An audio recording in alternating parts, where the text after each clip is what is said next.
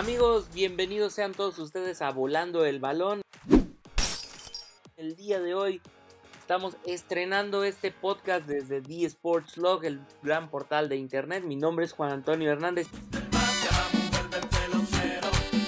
Como siempre me encuentro emocionado de estar compartiendo con todo el mundo mi querida pasión por el mundo de los deportes, pero también me encuentro bastante contento de tener a dos grandes amigos, a dos compañeros de mil batallas en el mundo del deporte. El queridísimo Raimundo Rodríguez Ray, ¿cómo estás? ¿Cómo te encuentras el día de hoy? Eh, hola Juan, emocionado de que ya se nos hizo por fin hacer este podcast. No sé cuánto tiempo estuvimos planeándolo, ni cuánto tiempo estuvimos, este, ya sabes, dirigiendo mil y un ejercicios para poder hacerlo, pero ya estamos acá y la verdad es, un gusto igual compartir con ustedes pues esta, esta experiencia. Espero que el público no nos odie desde el primer podcast, así que pues vamos a, vamos a darle a esto, ¿no? Así es, y también en este primer episodio después, como bien mencionaba Ray, bastantes intentos que por diferentes plataformas y demás, finalmente creo que ya encontramos la opción después de tanto experimento y después de tanto experimento está con nosotros también Daniel Pérez. Dani, dímelo todo, ¿cómo estás? El negro está rabioso, quiere pelear conmigo. Jesús bendito, qué presentación. Ni en la primaria me presentaban así en los honores a la bandera. ¿Te tocó dar los honores a la bandera? Obviamente. Oso mil. Exactamente, pero porque niño ñoño. Pero bueno, esa es otra historia. ¿No te, llegas, ¿No te llegó a pasar algo como bandera de México, Padre Nuestro? Ah, no, no, no, no, nunca. Nunca, nunca, nunca. Hasta eso sí, sí coordinaba. Pero bueno, creo que ya, ya me alargué un poco con mi presentación. ¿Cómo están chicos? Buenas noches. Todo bien, todo tranquilo en pandemia, eso sí, pero pues creo que también la pandemia nos, nos resultó en este podcast, entonces eh, no, no todo es terrible, creo. También cabe mencionar a los que nos están escuchando antes de que nos quieran eh, tomar el podcast y subirlo a alguna página de covidiotas. Eh, cabe mencionar, Daniel está en Pachuca, yo estoy en Puebla y Ray está, pues ni siquiera está en México, está en Nueva York. Entonces, ¿Qué me, qué, ¿Cuánto más necesitan de sana distancia? Todo lo estamos haciendo a través del internet, todo lo estamos haciendo por aparte, entonces nada de que, no, están contagiándose, rompiendo la cuarentena, nada. Estamos bien guardaditos todos en nuestras casitas, ¿verdad? Respetando a Susana, por favor.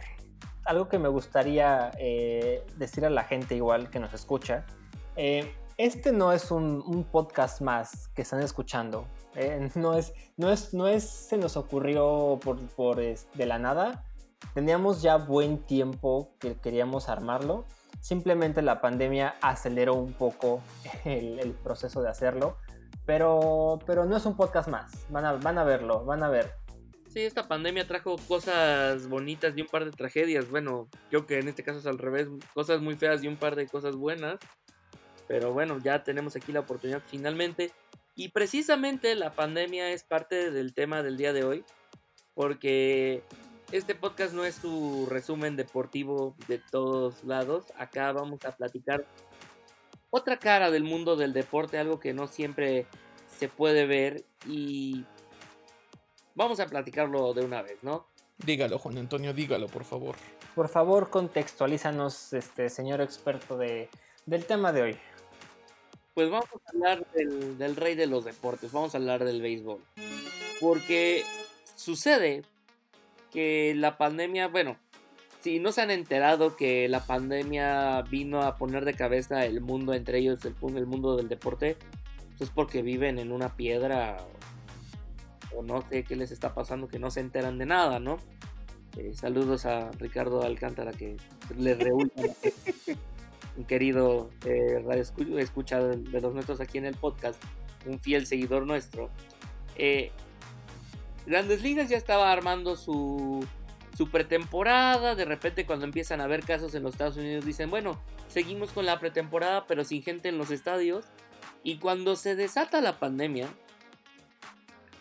deciden que lo mejor es suspender la temporada. Cancelan pretemporada y la temporada la iban a posponer hasta nuevo aviso. Pasaron meses que la asociación de peloteros, o sea, la Players Association, y los dueños de las grandes ligas se la pasaron debatiendo entre el sindicato, que es uno de los sindicatos, si no es que el sindicato más importante del mundo deportivo, con los dueños. Y bueno, la discusión fue bastante interesante porque primero era, para los que no están enterados, son 162 partidos una temporada regular de béisbol más postemporada. Entonces, es una temporada bastante larga. A los jugadores les pagan sueldos bastante elevados y por eso los jugadores querían la mayor cantidad de juegos posible mientras que los dueños querían menos partidos tratando también de buscar alguna forma de pagarle menos a los peloteros que les representara menos gastos, porque obviamente no iba a haber gente en las tribunas. Para no hacerles el cuento muy largo, esta discusión, esta novela, duró prácticamente dos meses y al final no llegaron a un acuerdo. Tuvo que intervenir el comisionado, que es un ente eh, no aparte, pero no es ni uno de los dueños ni es un jugador, es alguien eh, imparcial, podríamos llamarle una especie de juez en lo que es las grandes ligas. Y el comisionado salió a decir, bueno, ya voy a tener que tomar yo la decisión. Decidieron que se iba a jugar una temporada de 60 juegos acortada con un playoff expandido para eh, que se pudieran cobrar el dinero de los derechos de televisión y que hubiera béisbol este año. No teníamos ni una semana de empezada la temporada y empezaron a haber casos de COVID. Y tenía que ser Miami, porque Florida, tenía que pasar en Florida. Siempre Florida. Siempre Florida. Me recuerda mucho un tweet de Michael Schur, productor de grandes comedias como The Office, The Good Place, este, y Parks and Recreation, Brooklyn Nine-Nine. Y en una vez, en, él tuitea, por lo que está pasando ahorita en Florida, es que hicimos a Jason, el personaje de The Good Place, lo hicimos de Florida, de Jacksonville, por cosas como esta. Pues sí, porque tenía que ser Florida, eh, decidieron que iban a tener casos en, Miami y acabaron siendo 18 casos en 30, de un total de 30 jugadores. Ponle tú que 40 con todo y el staff dieron 18 casos positivos. No solamente tuvieron que parar los juegos de Miami, que ese día se iban, que esa serie se iba a enfrentar a los Piratas de Pittsburgh. También frenaron la serie entre Yankees y Phillies porque los Phillies habían ido a jugar a Miami y pues tenían que guardar la cuarentena para asegurarse de que los Marlins no los hubieran contagiado. Cuando pensábamos, bueno, ya pasamos este pequeño topecito, podemos ir a la que sigue, nos salen con casos en los Cardenales de San Luis. Ya nos habían reportado casos después de Cardenales, toda la gente dijo, bueno, estamos bien, todos tranquilos, y tenemos un caso en los Rojos de Cincinnati. O sea, parece que no podemos pasar más de una semana sin que salgan nuevos casos. Y eso que las grandes ligas están guardando la mayor cantidad de medidas posibles para evitar contagios sin tener que llegar a lo que está haciendo la NBA y la NHL con un sistema de burbuja. El problema acá es este. Hay todavía muchos juegos por delante, pero la serie mundial no puede ser después de noviembre porque si no las condiciones climatológicas en Estados Unidos no van a permitir el desarrollo del deporte porque como saben el béisbol no se puede jugar en la nieve ni se puede jugar en la lluvia.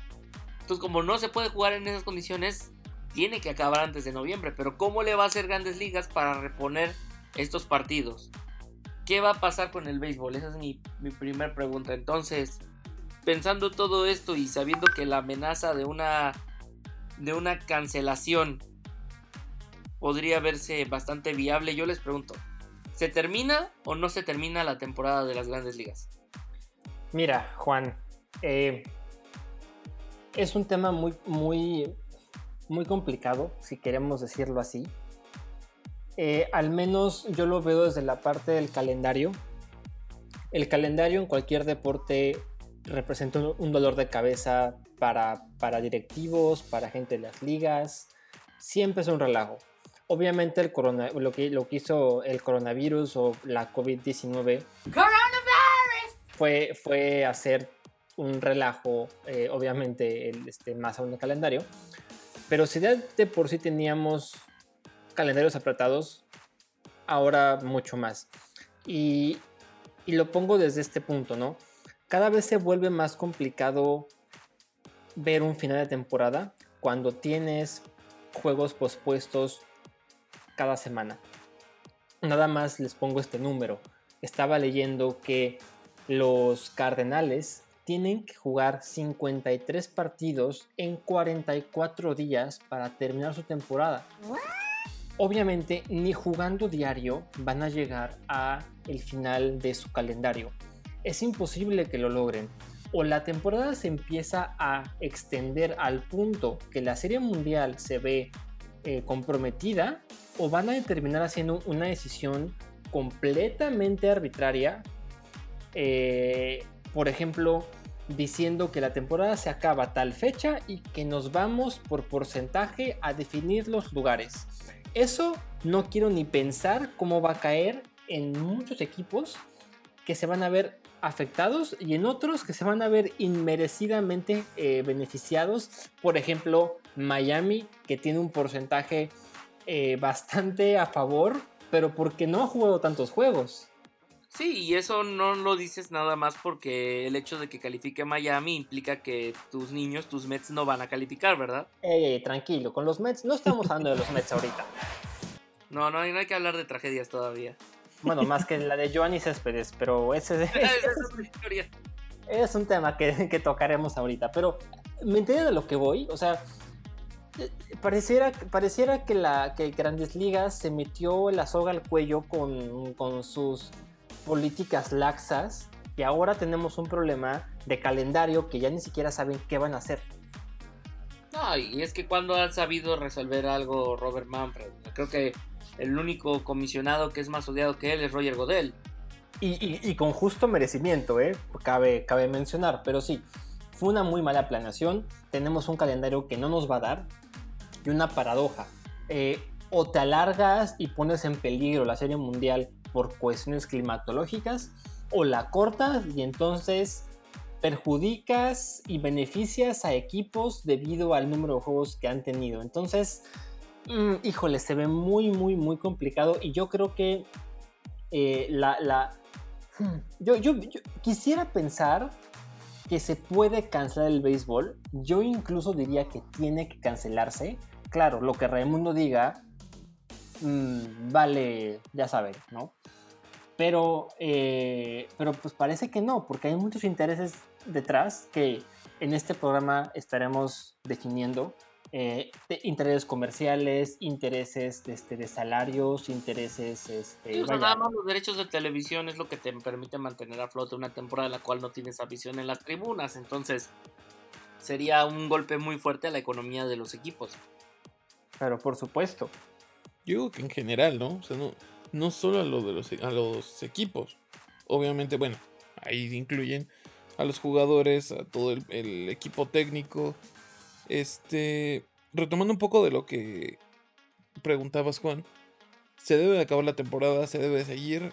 Yo opino lo mismo que Ray. Se debe de acabar la temporada. O sea, de que aquí se acabó. Y vemos qué es lo que... cómo la retomamos después. Porque pues Simplemente es una pandemia mundial. Punto. Número de muertos, un chingo.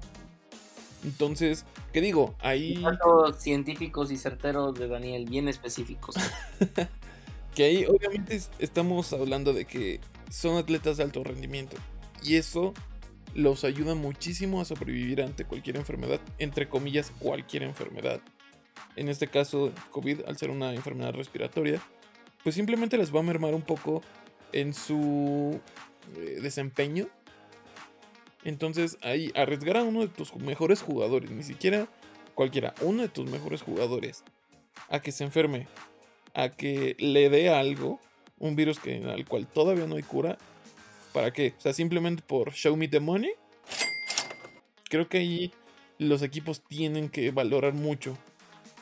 Sacrificar un jugador que te puede valer el campeonato de la siguiente temporada. Porque esta, insisto, no se debe de jugar. El campeonato de la siguiente temporada, solo por tener dinero ahorita.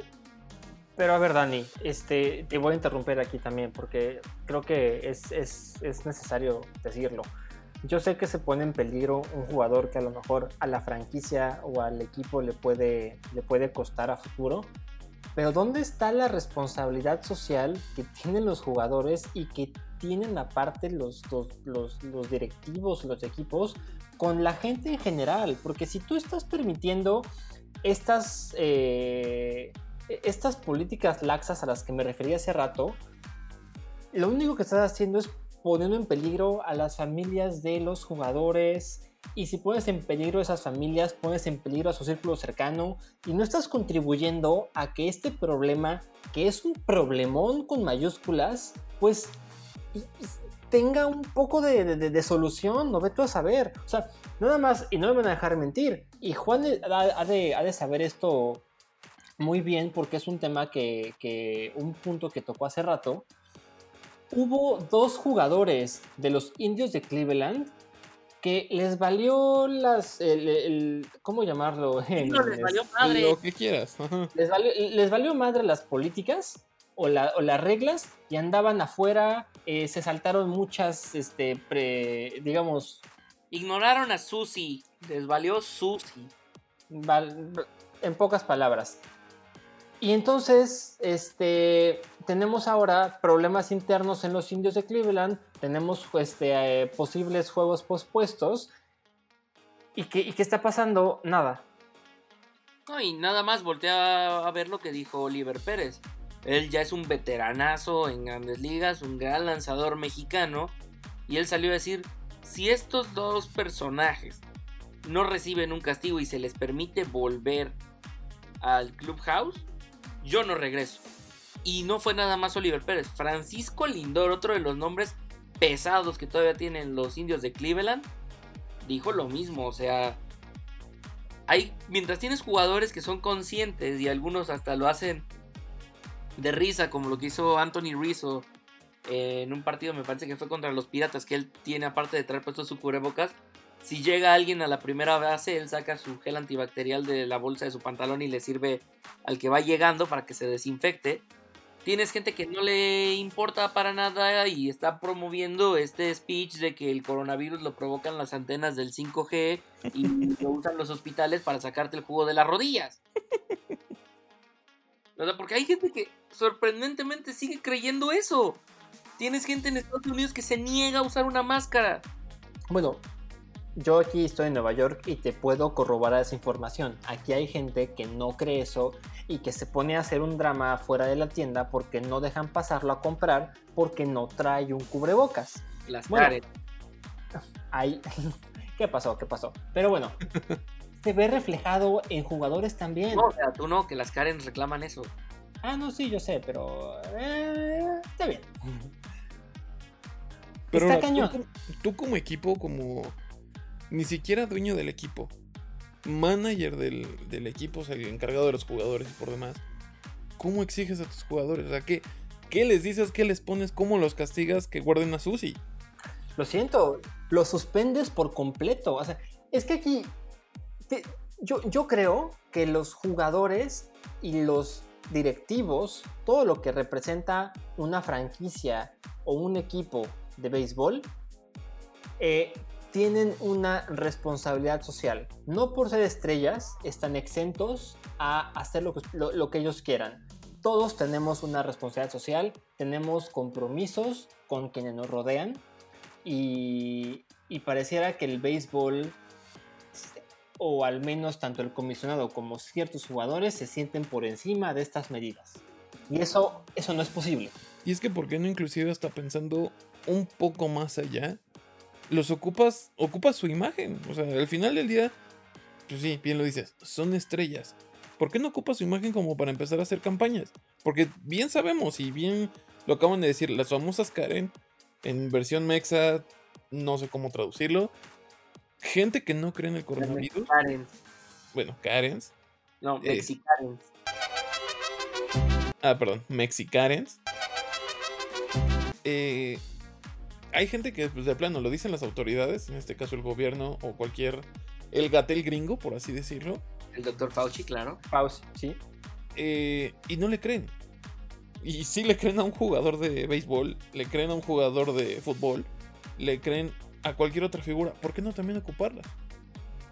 Mira, eh, esto, esto, eh, esto se ve reflejado, o al menos la, la poca importancia que le, da la liga a, este tema ya lo mencionó ahorita este, Juan hace rato, Robert Manfred no es un gran comisionado o que sea muy querido. Em, lo que pasó con los indios de Cleveland era para que hubiera una suspensión definitiva, al menos por el resto de la temporada, y no la hubo.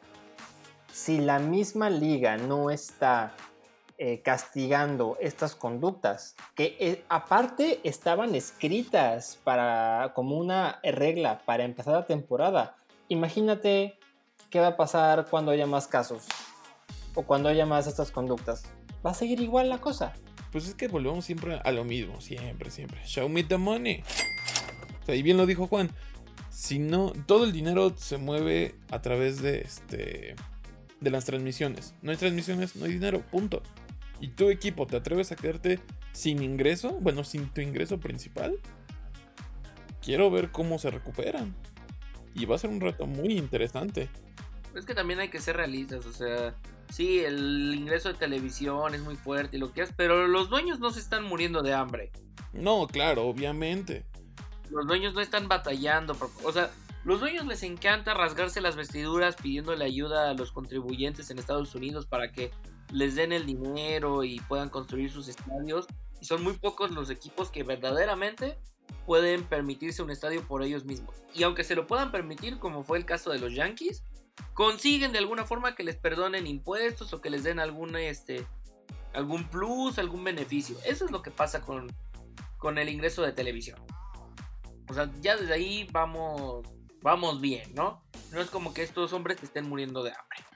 Y ahora, mucha gente dice, no, es que cómo se va a ver un jugador con la máscara. Bueno, hay 150 años de historia en la Liga Nacional y hay fotos de 1918 de los jugadores usando cubrebocas en el partido. No puedes decir, es que es imposible que jueguen con cubrebocas. Ya lo hicieron hace 100 años. Ya pasó, ya hemos vivido estas situaciones. Entonces yo me pregunto acá, pues ¿qué es lo que los detiene? ¿Qué es lo que está pasando? Activando Mood Karen. No, pero es que qué ejemplo van a dar a nuestros niños si sabemos que los cubrebocas eh, lo ocupan para controlarnos. O sea, no, no, no, no. ¿Cómo puede ser que una figura como es, inserto el nombre de jugador aquí, eh, nos va a dar ese ejemplo? Pero es que, por ejemplo, ya tuviste casos, o sea, ya grandes ligas en un principio, los jugadores no estaban como tal obligados a portar algún tipo de máscara. Ya lo están. Al principio de la temporada Grandes Ligas dijo, no escupan. ¿Y qué hicieron? Escupieron, es más, si volteas a ver varias veces, yo tengo muy clara la imagen de Dusty Baker en el partido entre los Dodgers y los Astros. Sí, es en el que Joe Kelly tiró el riflazo a la cabeza de, Carlos Correa. Está escupiendo. Cada que voltean al dogout, Dusty Baker se quita el cubrebocas, escupe y se lo vuelve a poner. Y esa es la bendita indicación que les dio el comisionado. No escupan. Bueno, con decirte igual, ¿cuántas peleas hemos tenido en esa temporada? Ah, también varias. ¿Y qué se les pidió? No contacto innecesario. Y ahí van a pelearse. Sí, bueno, pero es que también se entiende un poco luego por, por el sentido que te enseñan en el, en el deporte, ¿no? Si le pegan a uno de tus compañeros, tú sales a defender. Es parte de la idiosincrasia que se tiene en el juego, ¿no? Que es, es parte de, pero ¿en qué momento el juego está por encima de una pandemia? Eh, yo lo que voy es que se te olvida en el calor del momento, pero vamos, no se pelean todos los partidos, pero ¿qué sí están haciendo todos los partidos? Escupir, quitarse el cubrebocas, no, no lavarse las manos. Cae un cuadrangular, regresan y todo el mundo choque en las manos, choque en las manos en el dogout. Y limpiándose el sudor sin limpiarse las manos, ¿por qué no? Exacto, o sea, ahí es donde yo veo el problema. Ponle tú, las peleas sí están mal y lo que quieras, pero no son tan frecuentes como que tu equipo anote una carrera y todo el mundo salga a festejar. Y eso es de lo que sí está pidiendo grandes ligas que no hagan. Y que es de las cuales creo yo son más fáciles de controlar. Ahora, grandes ligas va a terminar la temporada sí o sí porque no se pueden quedar sin el ingreso. No es nada más pensando en esta temporada. Grandes Ligas está teniendo una baja en su rating, está teniendo una baja en la gente que va al estadio. Claro, no es casualidad que tengas mil y una actividades ahora en los estadios se los puedo yo corroborar. Aquí en Nueva York me llegan, bueno, soy fan de los Mets. Y me llegan a cada rato eh, correos del equipo diciendo, eh, hoy es martes de playeras gratis. hoy es miércoles de lleva tu perro. Y no llevo a mi perro porque es un labrador y no puedo llevarlo hasta el City Field del metro, ¿verdad? Pero vas tú al City Field y hay gente con su perro. Porque están intentando atraer a la gente al estadio porque la baja en, la compra de tickets es impresionante. Y, bien lo dice Juan, es, un tema que, ya está pegando al béisbol y que no se entiende, más no se justifica el por qué están ahorita peleando con dientes y garras el dinero de lo de, que les queda de la temporada. Pero aún así, repito, hay una pandemia que supera el deporte. ¿Por qué demonios están intentando seguirla cuando claramente las condiciones no están dadas? Menos con los, con los ejemplos que han pasado en las últimas semanas, vaya. Sencillamente es la tercera vez que lo voy a decir. Show me the money. realmente es eso. Por puro dinero lo están haciendo. Porque dime otra razón que no sea dinero que el por qué retomar la, la temporada. No, no hay, no ni una sola, ni una sola.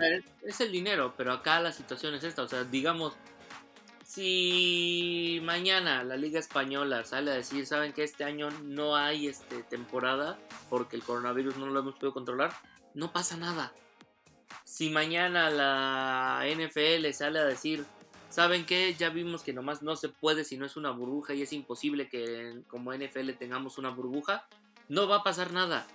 Grandes ligas viene a la baja y si tienen un parón de temporada como lo que ya les pasó en el 94, aquella huelga de jugadores que nos dejó sin serie mundial, quién sabe si el béisbol pueda soportar una baja así porque precisamente la serie mundial y estos partidos espectaculares y los campeonatos y demás es lo que atrae más gente al estadio y además lo que te genera un mayor ingreso en tus derechos de televisión.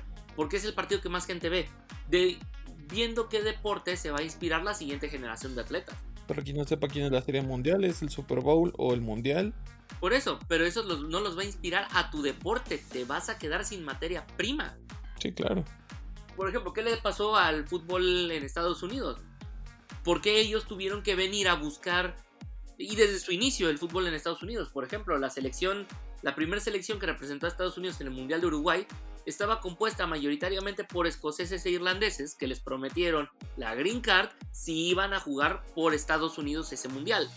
O sea, ve el fútbol en Estados Unidos. En Estados Unidos, como no era un deporte de las cuatro ligas principales, que no tenía este, un amplio, un amplio, una amplia participación en el espectro de la televisión, pues la gente no se entera porque no es un deporte de tradición en Estados Unidos. Para la gente en Estados Unidos el fútbol es para que jugaran las mujeres y, o sea, no lo digo de ninguna manera eh, intentando ofender, pero ve a ver la, voltea a ver la selección de fútbol de Estados Unidos es porque el fútbol femenil en Estados Unidos se le dio el desarrollo porque durante mucho tiempo se consideró como un deporte para mujeres allá. ¿No? ¿Qué pasa ahora si los jóvenes dejan de ver béisbol en la tele? No les va a interesar jugar béisbol, van a querer jugar hockey, van a querer ir a la NBA, van a querer ir a la NFL y entonces el béisbol se enfrenta a un nuevo problema. Porque incluso por eso cada vez estamos viendo más jugadores latinos, estamos viendo cada vez más jugadores asiáticos presentes en grandes ligas. Pero ahora, ¿crees que un año, o sea, este año de la pandemia, provoque todo eso? O sea, literalmente una temporada provoque todo eso. Puede provocarles un bajón todavía más fuerte. O sea, puede no ser la gota que derrame el vaso, pero puede ser esta bola de nieve que empieza a crecer y a crecer y a crecer y a crecer porque es difícil pararla. O sea, lo, lo dijo Forbes hace no mucho en un estudio que sacó. Lo que pasó con la huelga del 94 se empezó a reponer por ahí del 2008-2009. 15 años después. Su madre. Entonces tú dices, ¿qué va a pasar? Con una de estas, además considerando que el próximo año la gente no va a tener mucho dinero porque la crisis del coronavirus no es solamente la, la cuestión sanitaria, se nos viene la crisis económica. Sí, por supuesto. Ahora bien, ¿cuáles son las opciones que le quedan a, grandes ligas, al menos para la postemporada? Porque está claro que la temporada regular no da para una burbuja. Se está hablando que a lo mejor la zona de Nueva York, este, lo que es el City Field y lo que es el Yankee Stadium pueden funcionar para que eh, hay, una, hay un tipo de burbuja y entonces los equipos en playoffs puedan jugar y puedan acabar la temporada. Se está hablando de esa opción. Eh, nada más el caso es, si hay burbuja, pues que se respete. Pero ahí estamos hablando de postemporada. Y sí, digo, yo creo que ahí comparándolo con la NBA, porque pues es el deporte modelo, entre comillas, de, la- cómo se están defendiendo ante, ante el COVID. También hay que ver el hecho de que pues obviamente es menos staff, menos jugadores, menos todo.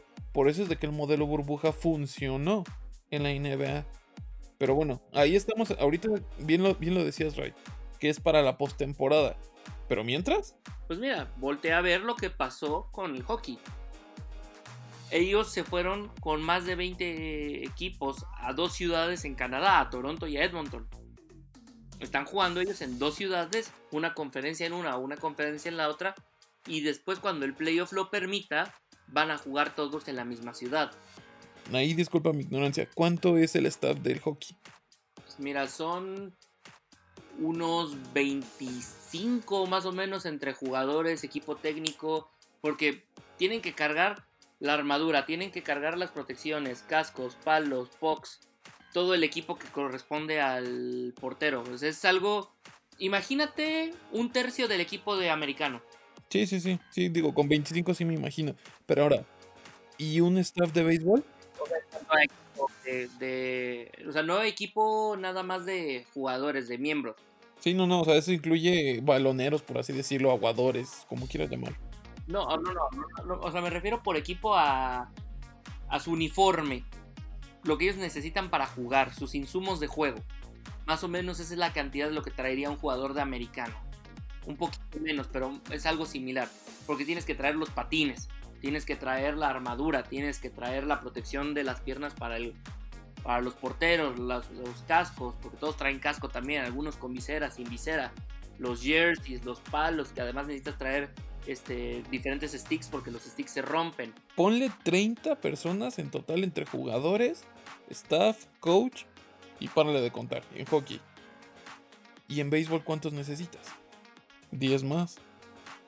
Unos 40, pero te lo puedes permitir si organizas no una burbuja. Necesitarías tal vez dos o tres burbujas, que es algo muy parecido a lo que ya están haciendo. Ahorita los equipos no están enfrentándose a ninguno que no sea de su división. Los de la S están enfrentándose, en, no importa si es del americano o de la nacional, se enfrentan los del este con el este, los del centro con el centro y los del oeste con el oeste. Si organizas una burbuja bien hecha para cada división, los casos estarían prácticamente eliminados. Y si logras garantizar que los jugadores no han mostrado contagios, tal vez en el último mes, tal vez ya puedas hablar de la opción de que ciertos equipos ya puedan jugar en sus estadios. Porque recordemos, Ray, tú que estás allá lo sabes también. Eh, Nueva York en un principio era el lugar más caliente para la pandemia. Se controló. Y después, ¿cuál fue el lugar más caliente para la pandemia? ¿Cuál es ahorita? Florida. Y, y California, entre las dos. Ajá, pero ¿dónde fue el primer outbreak que tuvimos de grandes ligas? Ah, claro, claro. Florida. No es coincidencia. ¿Por qué? Porque los jugadores, a lo mejor ellos no están saliendo, pero sus familias sí. Las esposas están saliendo, las novias están saliendo, los hijos están saliendo. No sería lo ideal, pero vamos, hay que salir a hacer las compras, hay que salir a hacer ciertas cosas. Y a lo mejor el jugador dice, órale, yo me guardo para proteger a mis compañeros. Pero no se están guardando el resto de las personas de su entorno, mamás, papás, esposas, hijos, este, parejas en general. Y ahora, ¿por qué no aislar también a los jugadores? Sea, aquí puedes aislar a los jugadores, pero eso fue algo que la asociación no permitió. Sí, digo, también recordemos que el béisbol es uno de los deportes más supersticiosos.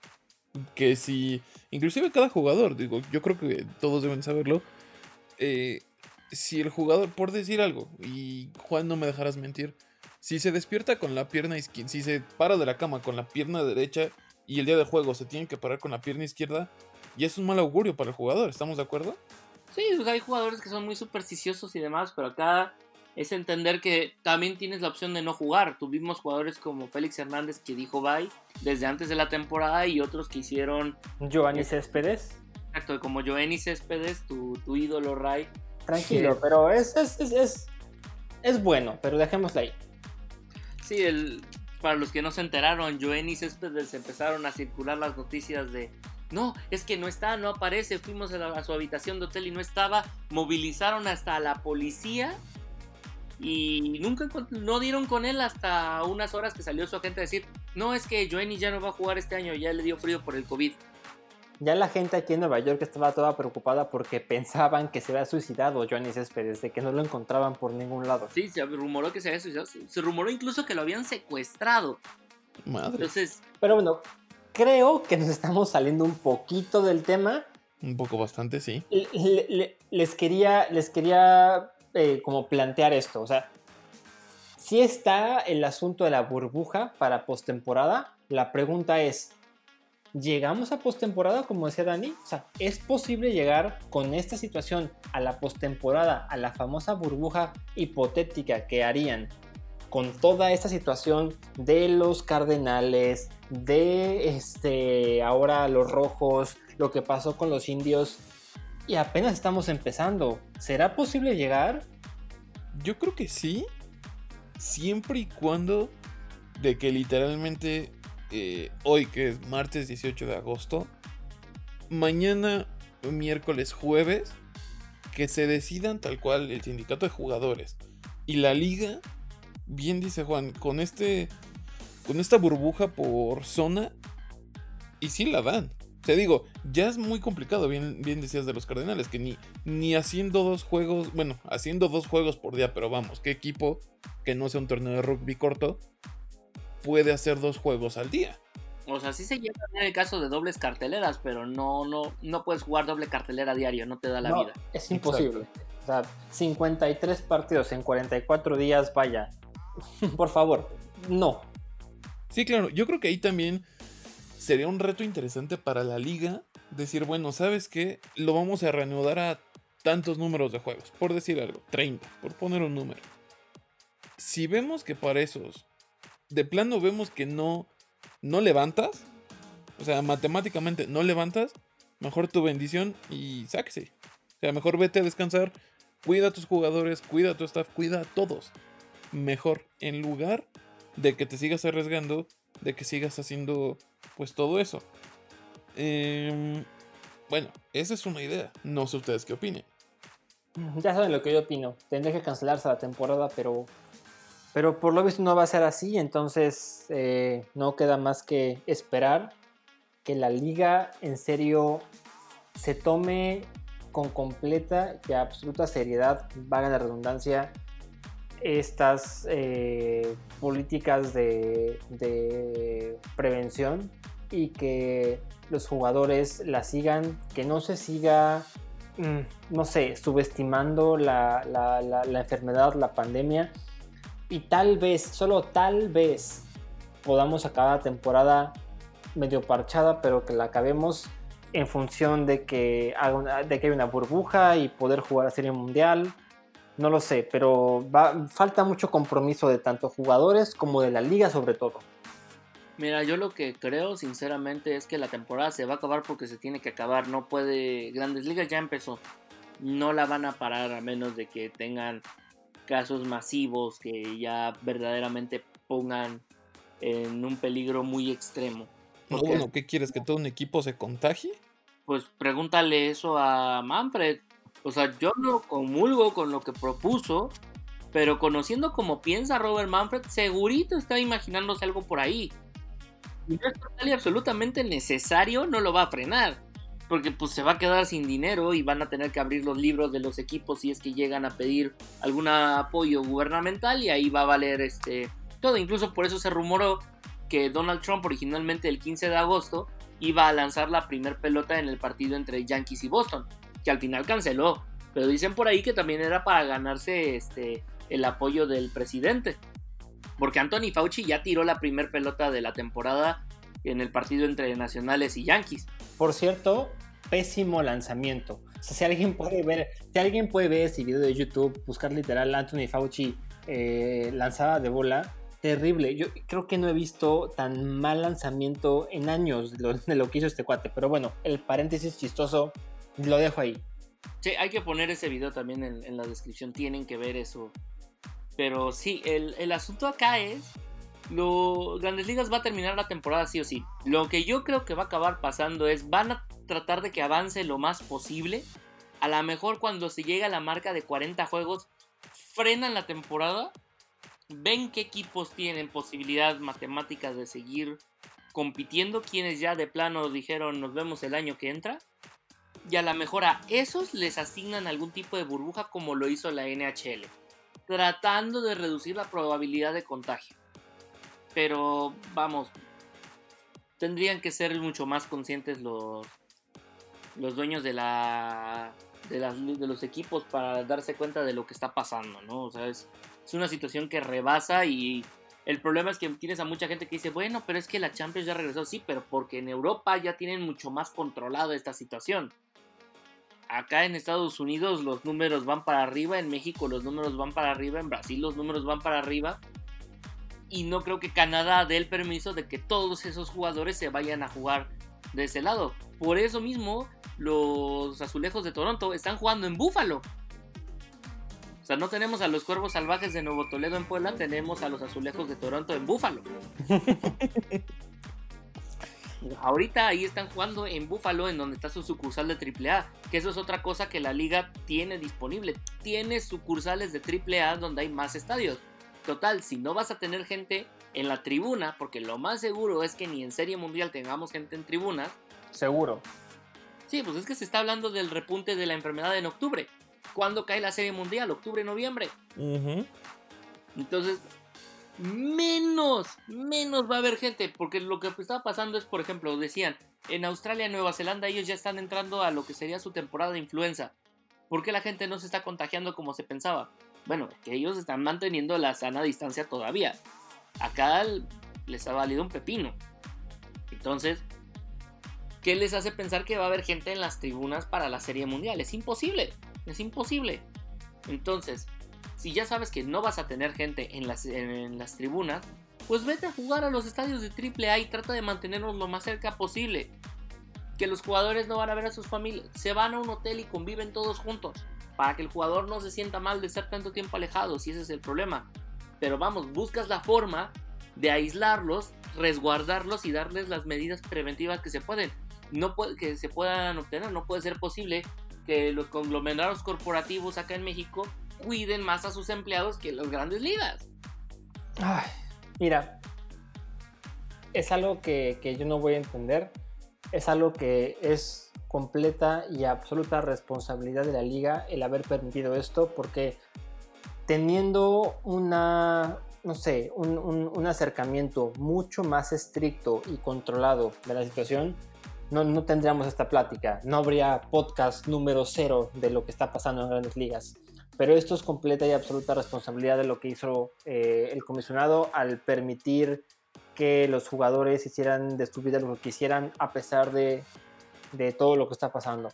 Entonces, eh, no queda más que, esperar a que la misma liga tome las medidas necesarias, ponga los castigos que se necesitan y empezando por lo que pasó con los dos pitchers de, de Cleveland, tiene que haber ahí una, una respuesta contundente para asegurarle al resto de los equipos que eso se pueda acabar. Porque si entonces se permite que las actitudes que pasaron hace apenas este, eh, el día de ayer se sigan reproduciendo, mm, veo muy complicado entonces que, que, pueda acabar y eso no va a ayudarle a nadie. Ay, mira, si estás viendo que el comisionado puede ver, oh, que los se infectan jugadores, no hay problema, pues ponemos los partidos, lo vamos a arreglar. Oh, que este jugador no quiso venir, no pasa nada, le perdonaremos. ¿Qué? Que le pegaron a un jugador en venganza por algo que hizo hace un año porque no le puse el castigo permitido. Ocho partidos de suspensión. Yo, sé, yo sé, pero en algún punto tiene, que entender este cuate que hay una pandemia que está por encima del deporte. Y lo voy a repetir hasta el cansancio. La pandemia importa más, la salud del público y del ser humano importa más que la pelota caliente. Aquí en, Japón, en China, en donde sea, y Estados Unidos no es la excepción, tienen que entender eso. Y si no hacen o si no generan las medidas necesarias para garantizar que, que los jugadores van a respetar las- la- los protocolos para poder jugar, no sé qué va a pasar. Tienen que hacer algo, porque si no, la responsabilidad y la culpa va a caer sobre la liga y tendrían que hacerse ellos responsables. Uy, ¿y eso cuando les ha molestado? O sea, también estás asumiendo que Robert Manfred tiene conciencia. O sea, Robert Manfred lo que vio fue, ¿qué? ¿Regresó la NFL, la NHL? ¿Qué regresó la NBA? Nosotros no nos podemos quedar fuera. Pues no, mi ciela, nosotros también tenemos temporada y además la hacemos completita en la pandemia para que vean que sí se puede. Raimundo para presidente, como chingados, ¿no?